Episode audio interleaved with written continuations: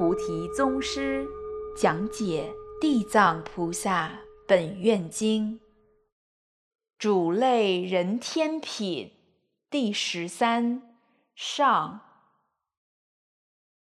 各位亲爱的网友朋友，大家好。师父好。今天呢，我们继续学习《地藏经》第十三品。这一品的名字呢，叫主类人天品。主类是什么意思呢？主呢，是我们中文的主妇的主；累呢，是劳累的累。佛陀呢，将人道、天道的众生呢，托付给地藏王菩萨，就是您受累了，有这个意思在里头。好，那我就直接讲了哈。尔时，也就是这时，释迦佛呀。举起金色的手臂，为地藏王菩萨摩顶，又嘱咐说：“地藏王菩萨呀，你的神力不可思议，你的慈悲不可思议，你的智慧不可思议，你的辩才不可思议，让十方一切诸佛赞叹。”宣讲你不可思议的事迹，千万劫也说不尽呐！千万劫就是很久很久很久很久，几乎我们人类没那个时间的概念哈，太久了。地藏王菩萨，你要牢记我今天在刀立天宫当中，在这个无数无量的诸佛菩萨。还有天龙八部参加大会的之中呢，将一切人天，就是将人和天界的人，还有一切未解脱的众生，都托付给你。一定不要让这些众生堕入到恶道里去，哪怕是只有一天一夜，更何况是落入无无间道。和阿鼻地狱，那一去就是千万亿劫呀，永远无出头之日。佛在嘱咐地藏王菩萨，不要让众生跌落下去。如果一旦跌下去的话，就是没有出头之日了，没有时间可以终止。这个对一个众生来说太恐怖了，但你一定要爱护他们。地藏王菩萨。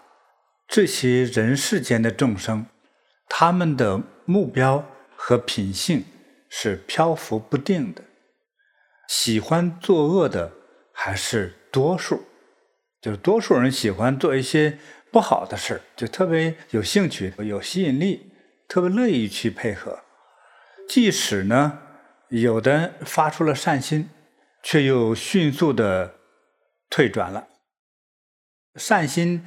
发出了一丁点儿，哎，很快就退下去了，又变成一个普通人或者是贪嗔痴的坏人。若遇到了恶的因缘，他们的恶念呢就会迅速的增长。嗯，奇怪吧？很容易学习和吸收这些不好的东西。正因为这个因缘，我分身成百千亿个化身了，按照众生的习性来度化他们。地藏王菩萨。我现在郑重殷切地把人界、天界的一切众生托付给你。未来世中，若有天人和人在佛法中做了很少的善事，哪怕只有一丝一毫，你都要以你的神通法力来保护这个人，使他在觉悟成佛的道路上。继续修行，千万不要让他们有退转之心。还有啊，地藏王菩萨在未来世中，如果有天人或人由于过去造业的报应而要堕入到恶道之中，在他们将要堕入，但还没有堕入的时候呢，这些众生若能亲自诵念一尊佛的名号，一尊菩萨的名号，或是大乘经典里的一句经、一句偈语，你都要用你的神力，想方设法的去救度他们，在他们的面前化现无边身，将地狱打碎，让他们得以转生天界，享受美妙的快乐。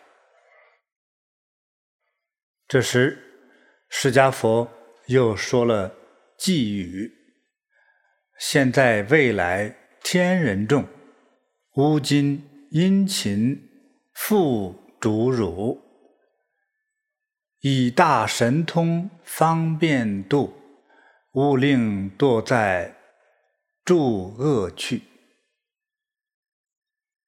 这时，地藏王菩萨跪立合掌，恭敬地对佛说：“世尊，请您不要顾虑。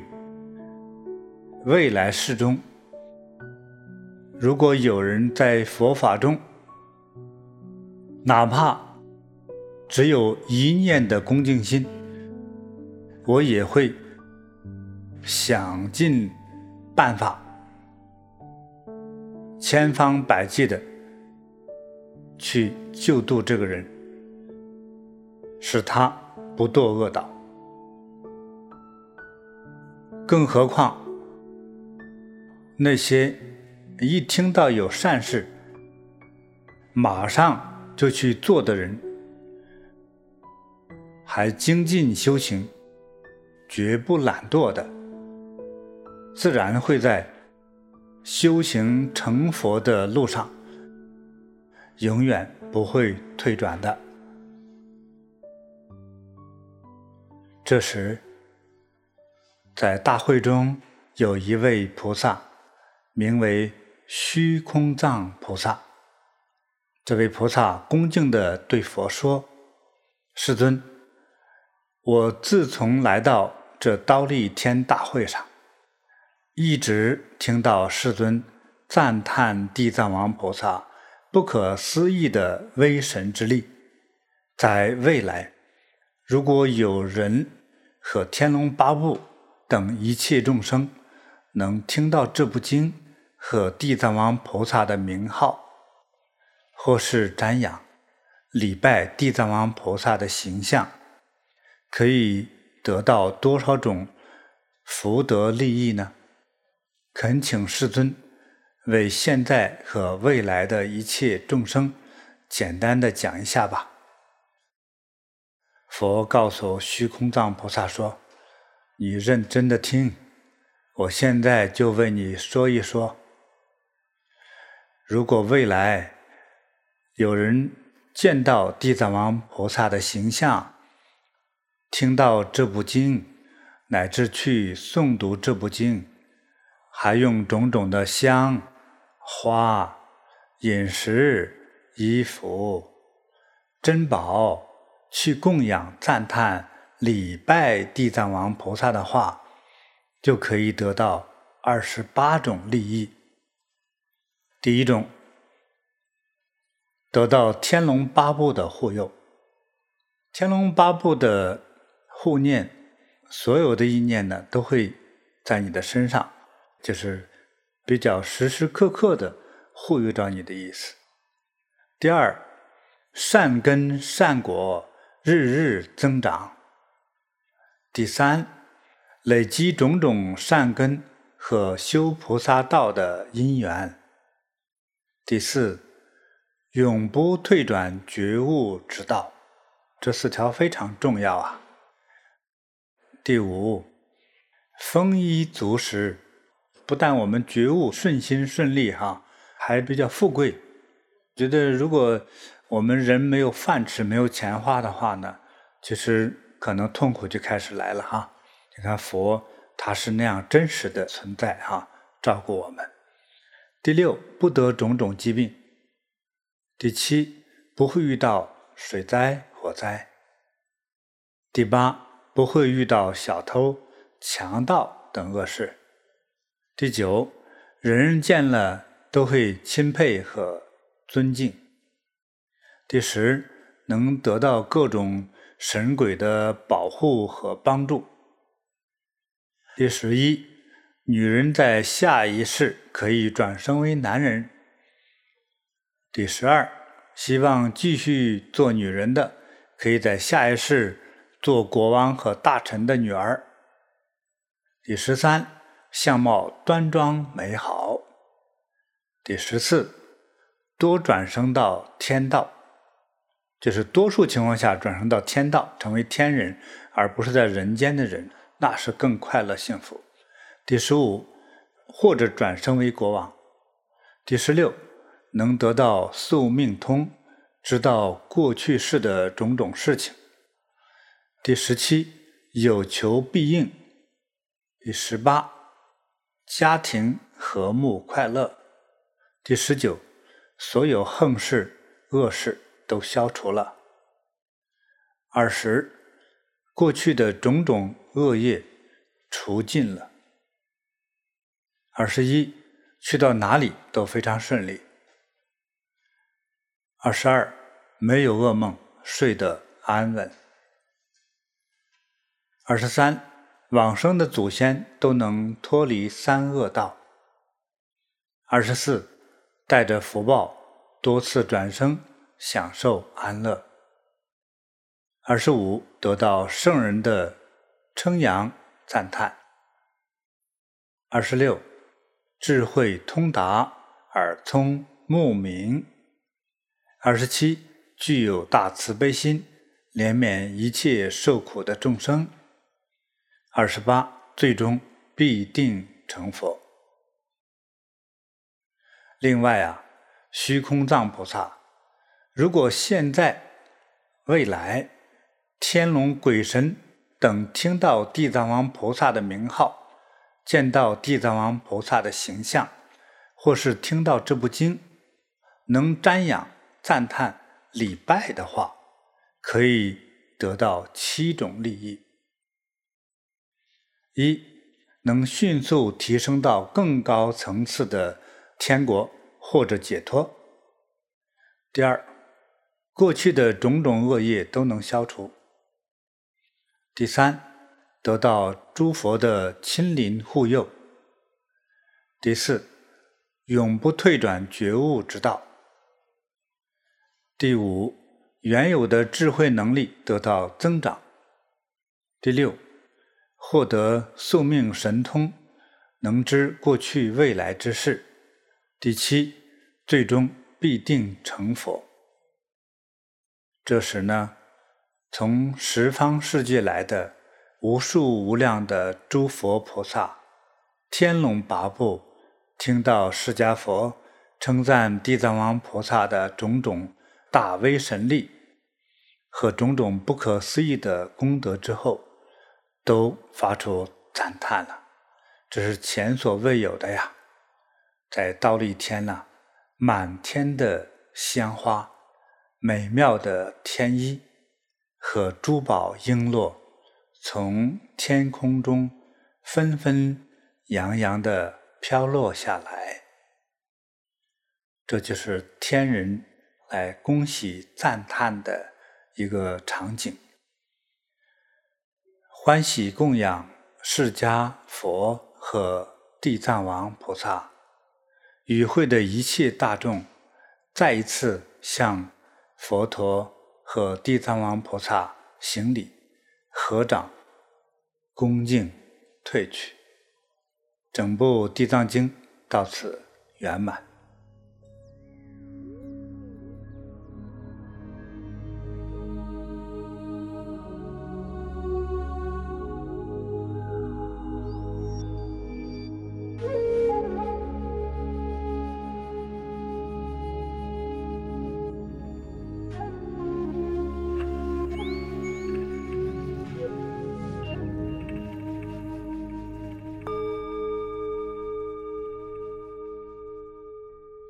师傅好，嗯那我们在一开始听到这一品的时候呢，就讲到说，世尊举起金色的手臂为地藏王菩萨摩顶哈。那也想问一下师傅，那像释迦牟尼佛，还有这些诸佛诸菩萨，他们的身体都是金色的吗？还为什么呢？我觉得它有很多个说法哈。这个古印度北部地区呢，人的皮肤呢，它可能比我们华人呢颜色呢要重一点，但是呢又不是很黑。那么在经文里之中呢，经常会描述这尊佛呀，那尊佛弟子也像有点类似于金色，比如它颜色重一些吧，就是你像紫金色。修行成佛成菩萨的人哈，他的身体呢就可能会因为大慈大悲而成为金色。在我自己修行的时候，我有过这样的体会。这个不是自己所求，比如说我自己观想自己是金色，不是这样的。就在修的过程之中呢，有时候自然的，因为在禅定啊，或者念佛呀，或者持咒的时候，像我来说就觉得，哎，旁边有一个属于自己的一个影子，一个轮廓。因为我在小时候做工呢，我的屋子是比较暗，没有灯光，这样又省油又省电，但是呢也适合于修行，就是觉得有一个轮廓的自己。有时候会觉得或是一种错觉，我也不在意，就是好的我也不追，不好的我也不怕，要保持这样一个清净的心态在精进修行。那过一段时间之后呢，哎，这个影子又出现了，就有点点金色的感觉。我说，哎，怎么出现还有点金色的影子的感觉？不管他继续再修，修了一段时间，这个影子自己又出来。又出现这个五官，就觉得是自己的五官，但是不是那么清楚。再过了一个月之后，就好像五官完全是自己，而且比自己更好看、更大气，就更圆满、更好。就是到后来就确认，就是属于自己的另外一个身。那么这个身，你也可以叫做金身，也可以叫做法身。那这里呢，我觉得这个金色呢。应该主要还是指佛的法身状态，法身状态它就是金的。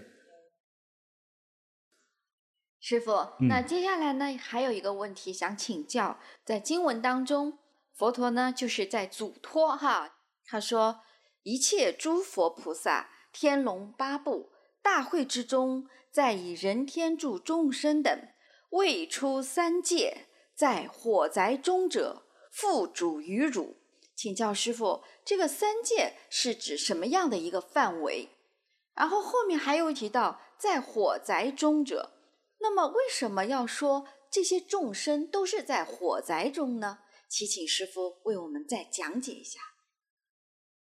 佛法呢，它把六道轮回以内叫六道，我们也叫六道众生。人呢是一个不上不下的中间体，因为底下还有下三道。那上面呢还有天道，比如说天人嘛，就是正式的上到天堂的生活的那样的一种高级生命，而且天人的境界和天的层次也不一样，他的寿命、他的生活习惯都不一样哈。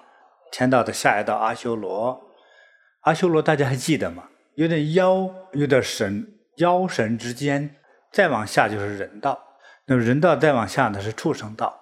猪、牛、羊、狗、鸡、鸭，这些都是畜生道哈。再接下来就是鬼道，鬼道再往下才是比较深的地狱道，受惩罚的。鬼道也正是我们所说的阴间。那死了之后没被判决，你在阴间，就是另外一种世界。普通生命死亡之后的灵魂徘徊的那个世界，就是阴间，也叫阴界。像地狱道的话，那就是。被判刑，就是你有罪，尤其有重罪，被受罚的。六道里头也分所谓的三界，也叫三界六道的概念。那么最高的那个境界呢，叫无色界。无色界就是它几乎没有形体的，没有物质的这个身体，它有欲几乎很少，就是有欲望也很少，就淡到几乎没有。那么第二个就是色界，它是有人有色，有长命，又富贵，就是绝对的富贵，它比人间帝王还富贵。色界还有欲界，像刚才我们说的忉利天，它也是欲界天，他还是有欲望的，但是并不代表有欲望就是最低级。但是和人相比的话，那他高多了。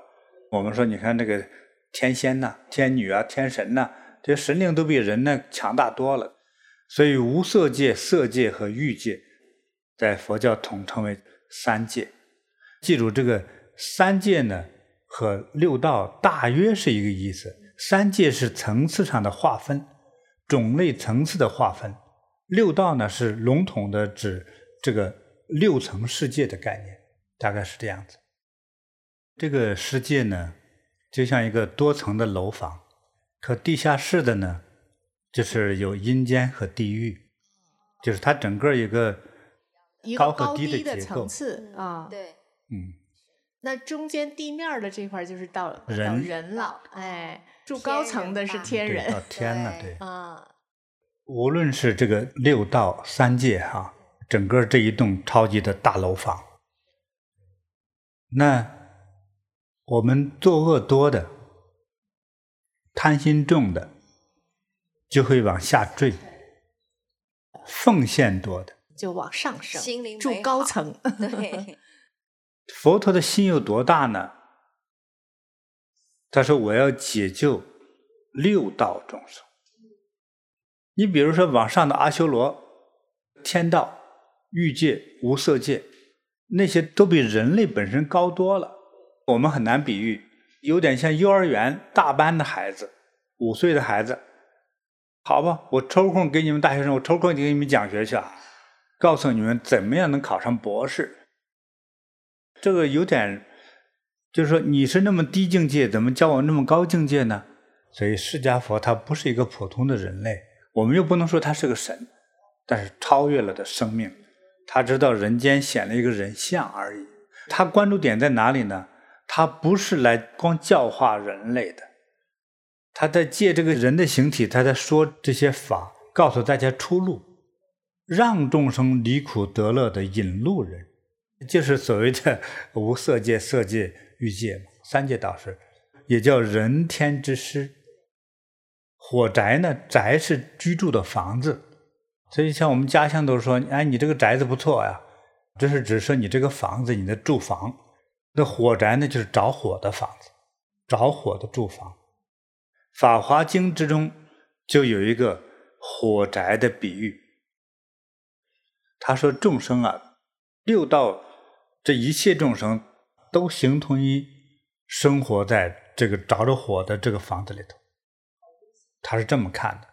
他的故事是这样说：有一位大长者，就是一位大绅士、大贵人，一位长者。这位长不光是年龄问题，就是他是一个非常有社会地位的人，又是有一个有道德的人啊，才成为长者。这位大长者呢，也是因为这个年龄，身体也比较差了，但是拥有无量的财富呀，有数不清的佣人，所以他的这个家里大院子啊，那非常大，他家盖的房子也非常大，他的这个孩子也特别多。有一天呢，他家房子突然就起了大火了，就四面着火，长者没在房子里头，就看见这个大房子着火了，他的一群小孩子都在里头做游戏玩。这小孩们玩的时候皮得要命，他就喊：“孩子们快出来吧，着火了，房子着火了。”孩子理都不理他，像听不见。他玩的时候那个心呢，就是全在游戏上头。这怎么办呢？说我喊半天没用，因为一大群孩子，他捉也捉不过来。突然间有一个智慧的想法：孩子们不是贪玩吗？也喜欢一些类似于玩具和稀奇的宝贝的东西。就特别大声的给孩子们喊：“孩子们，先听我讲哈，爸爸给你们买了最漂亮、最新奇、最富贵、最好玩的大牛车、大鹿车、大洋车，可漂亮了，快来坐车吧！”在古代的时候，其实孩子们对于交通工具还是挺痴迷的，尤其是在古印度哈，说大白牛车呀，更是罕见的，那是超级吉祥，极为豪华。所以他一喊，孩子们说：“真的，真的，快来吧，快来上车吧！”这孩子们一窝蜂，呜呜呜就跑出来了。然后孩子一跑出来之后，那个房子咵就塌掉了，就差这一步。佛陀就好比是这个故事当中的大长者一样，嗯、而我们呢，就好比是在火灾中的那些孩童。但是佛陀对我们的这种爱、嗯、这种关切是一模一样的心情。嗯，对，今天大家应该学到了，就是佛陀所。要教化救度的是这个六道三界呀。我们对于惊讶的说，天神也要救呀，是也要救，因为他有欲，有欲就会有贪，就会有矛盾与争执，所以不能获得最终最高境界的那种正知正见。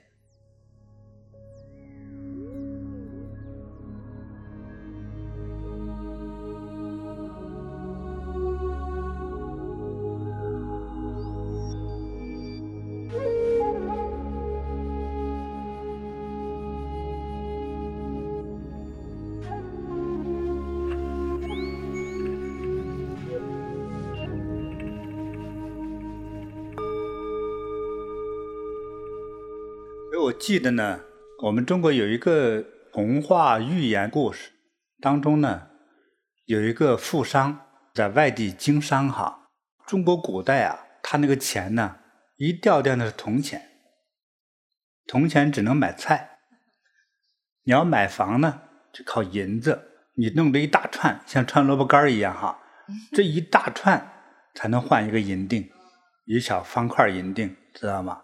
一大摞银锭才能换一个银元宝，可这个富商呢，挣了很多银子回来，啊，那真沉了几百斤呢，哈，发达了，都是大袋子、大箱子抬到船上，渡船了哈，走到了这个大河的中央，这个河很宽，结果水流又急，船漏水了，他对面的朋友亲人就喊，因为那个船已经快失控了，再往下沉。就快往外扔那些银元宝，扔银子啊！这位商人怎么回答呢？就不，我不容易啊！我上有八十老母，下有一群孩子，我穷怕了，我不能扔，死我都不扔。说你再不扔，你就会喂鱼了。说那我也不扔啊。其实说人一个人哈，喜欢自己创造劳动所得。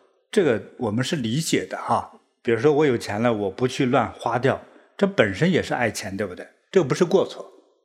但是这个时候是在大河的中央啊，就是这个时候你要扔银子，它就不会沉那么快，就保命你能上来了。就是你要命还是要钱，所以这个人和钱很有情感，就是死我都不扔钱。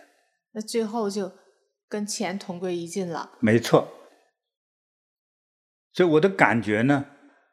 就是越往下的众生呢，就是有罪恶众生，他在地狱之中，不是普通的死亡的阴间哈，甚至在无间地狱、阿鼻地狱，至死都不能出来的。他们呢，因为自己的私心太重，私心就是极度的贪心，私心越重，就伤害就越大，谁离他近谁遭殃。这种。贪心大的众生呢，他做的事情呢，他的一生其实伤害很多人。那么伤的越多，他欠的这个债就多了呀。所以自私心越大的，伤害就越大。所以他欠的债多了，就形同于在他身上啊，抢的是钱财啊，金子吧，就一块金子绑在他的身上。杀一个人，算是十斤黄金。你想一想。杀两个人呢，二十斤黄金。你们跑步试试看，绑在腿上二十斤，你看能跑得动吗？因为我们的伤害不是一个单纯的，这一生就做了一次伤害的事儿，对呀，不可能啊！你倒闲话，是不是？这也都是伤害，就各种各样的伤害，每一次一个伤害，就有一份重量绑在你的身上，想摘都摘不去，那就叫业。所以我们这样比较形象，一个大秤砣。那个中国的秤砣比较文明，是生铁铸造的，不用多了，一百个秤砣。你想把你扔到海里头，你能浮起来吗？一定会垂到海底，对不对？你伤的越多，沉的就越重，坠下去。你什么时候才能化解了那些伤害呢？你才能飘起来。大家知道这个概念了哈？哎，其实这里头包括刚才说杀人、骗人，很多把老人家养老命的那个钱给骗走了，棺材本骗走之后，这形同于杀人罪，所以有些老人就自杀。你看，这都是罪过，包括懒惰，爹妈挣的钱，你就是说既不起床，又不干活，又不读书，又不去工作，非常懒惰。懒惰又是一份很大的一个罪恶呀！我为啥说是罪恶？你在地球上光造肥料造了多少？吃了多少好吃的，还让这个家人痛苦呀？对呀，对呀，担心痛苦。所以这都是罪过。嗯，说白活一生就是罪过，打入地狱。你白吃了多少东西，把那个重量全绑起来坠在你身上，变成那么多秤砣绑在你身上，下不下地狱？看看。所以很多的一些行为哈。都是要下地狱的，它成为重量，因为都是为了自己所获得嘛，获得就绑在你身上呗。那反过来，那个善良的人说一看，哇，这人那么穷，我帮他一下；这人好可怜，我帮他一下。我把我的钱买衣服、买粮食喂你，都为了他人的，这样就会把自己的原来的罪过就减轻了。你看，我欠别人，比如说一斤粮食的罪过，但是我拿一斤粮食送给别人。很善心送给别人，帮助穷人的时候呢，你就获得了一万斤的升华。哦，那个秤砣就解开了。解开了，而且回报是一比一万嘛。哦。一比一万的，你欠一斤，获得了一万斤的升华的能量。为什么佛说？你看，实在不行的话，你也没有捐房、捐地、建宅子，对不对？你哪怕诵念了一句菩萨名号，啊，对，哦，也都不会下地狱。是。所以呢，当我们去做一份善心的时候呢，我们能量其实往上升了。这种能量就好比是一种的氢气球。你想上头像房屋那么大一个氢气球，能拉一辆卡车上天，对，拉你这个百八十斤的人怎么样呢？嗖就上去了，迅速的，是吧？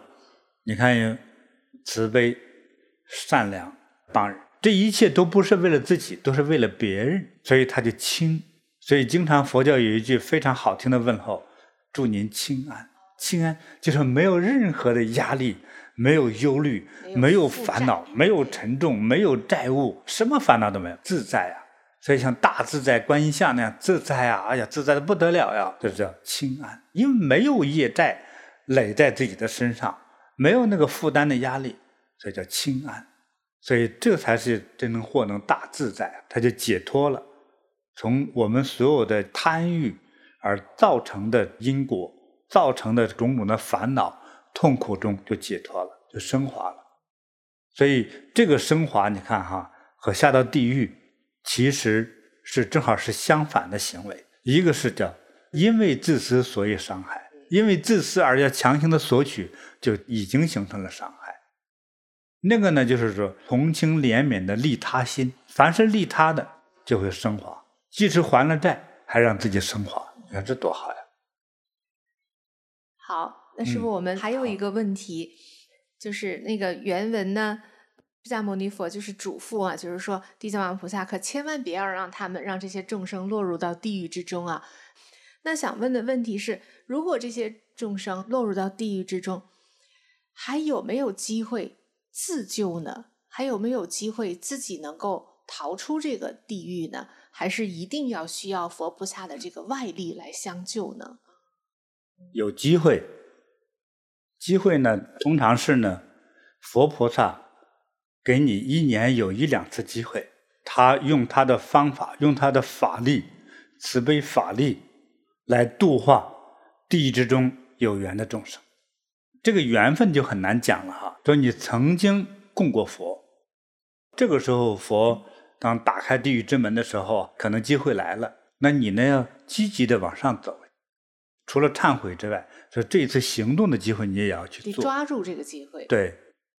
所以我那个在过去讲过一个地狱蜘蛛，讲过一个蜘蛛丝的故事哈。对，是不是有讲过？就是有一次佛陀在打坐的时候，手指上爬过来一只小蜘蛛，然后那个蜘蛛丝就垂下去，佛陀就知道了，哦，这个蜘蛛丝原来是到地狱之中去救这些众生的。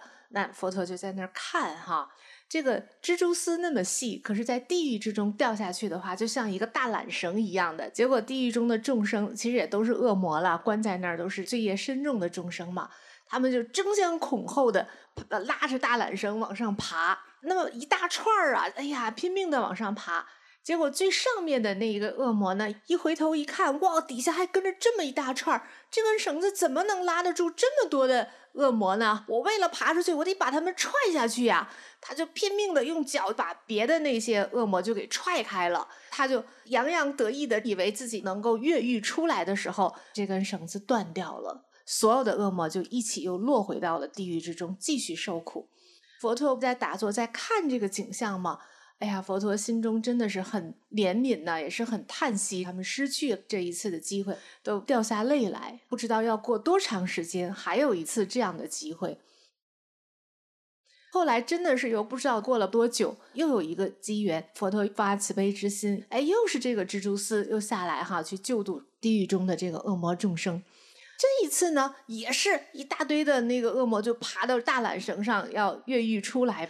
哎，这一次打头的那一个恶魔呢，他就没有去踹底下的那一些，而是说：“哎呀，我们都一起出去吧。”他心中有了这么一丝的善念，结果呢，这一大串儿全都被救出来了。那佛陀就看说：“哎，为什么这个他没有去害别人，而能够带着一大群的恶魔解脱呢？”就看了这个因缘，原来有一世佛陀是一个商人。结果在赶路的时候呢，遇到了一群强盗哈，强盗就把这些商人就全都给抢劫了嘛，不光抢还要杀人，哎，就把所有的人都要杀人灭口。佛陀那一世他就是其中的一个商人，他已经被砍伤了，身受重伤，躺在地上奄奄一息了。那他的同伴呢，被砍死了，就压在他的身上。这一群强盗呢，他们要保证每个人都要死掉，杀人灭口嘛。所以就是不管是活的还是死，都要再捅上一刀。可是就是这一个恶魔，那一世他做强盗嘛，就走到佛陀前世的那个商人的身边，心生一丝的怜悯，可能比那个蜘蛛丝还要细的一丝怜悯心，说：“哎呀，算了，管他是死是活，我就少让他挨这么一刀吧。”就离开了。结果呢，佛陀前世这个商人呢，就侥幸活了一命。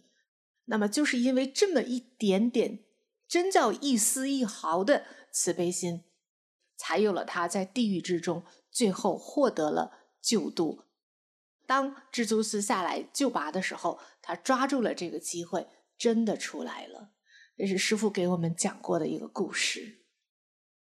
其实，身为人哈，完全靠自己救度自己是不可能。你在学佛。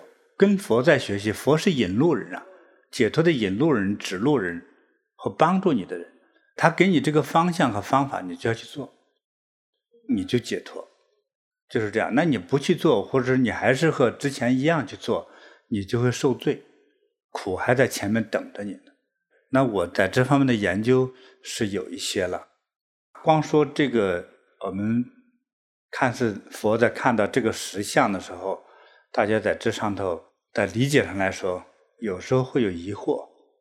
那我会举一些我们大家容易理解的事儿。再比如说环保和污染问题。你从这个世界从创造机器以来，我们几乎所有的工厂都会有有毒的气体排出来，更不要提本身就是化工厂。所以在这个化工厂旁边居住的人，平均的这个健康程度都是比较差的。我们曾经帮过一个人，他就住在一个全国著名的化工企业的附近，他们全家又都在里头工作。从他妈生他，他从怀孕就很难，生出来身体就不好。那等这个女儿长大之后呢，到她生孩子，孩子生长就有畸形，并且好不容易怀这一胎哈，之后再也怀不上，想怀都怀不了。孩子从身体的畸形到智力的那种状态都非常明显，但是他们那个工厂里头，女人都是这样，后代都不行，这是污染嘛。但是后代都会这样子，那他们自己呢？身体受不受伤呢？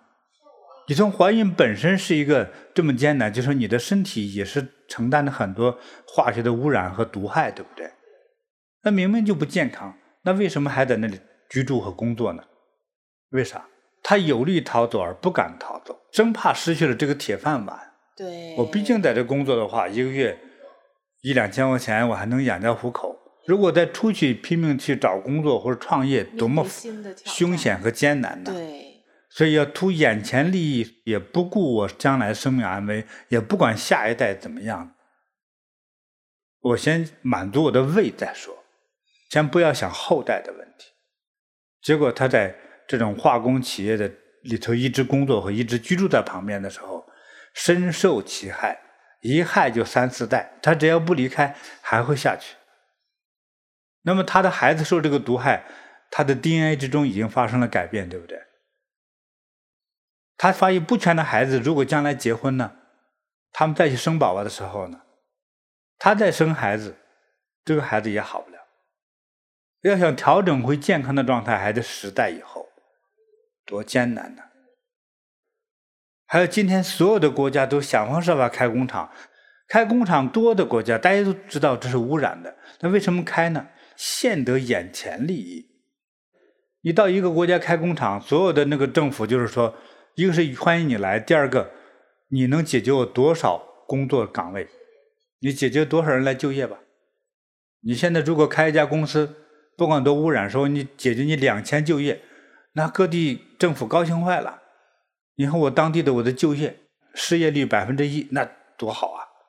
几乎人人都有工作，都想找这样的一个名分，对不对？这宁可污染，都看的是眼前的短期利益。但是大家有几个人能图长久利益的呢？也有的时候，某种长久利益是我们一个个人完不成，但是还有很多我们可以通过我们的智慧。可以看到长久利益。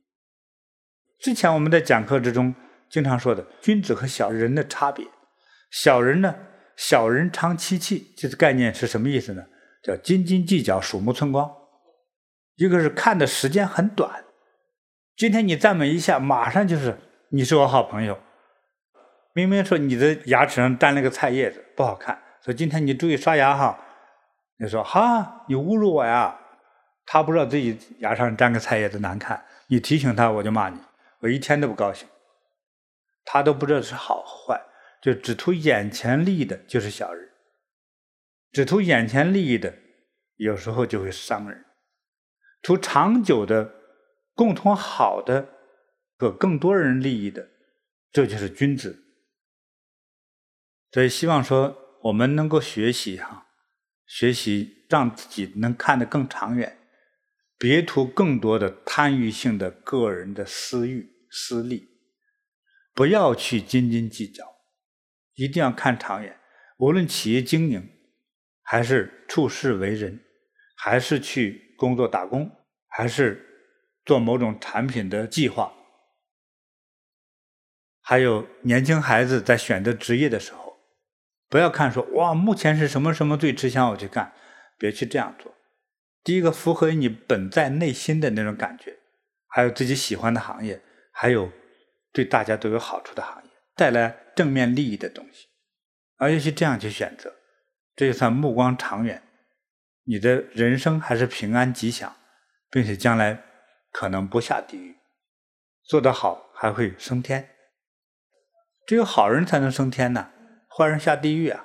我是盼望我们所有的网友朋友哈，将来能够升极乐世界，不受轮回之苦，都是超级大君子、大菩萨。收到，感恩师父。嗯、学习地藏经，利益无量众生。聆听更多金菩提宗师开示。请登录禅师 APP，在修行中遇见更好的自己。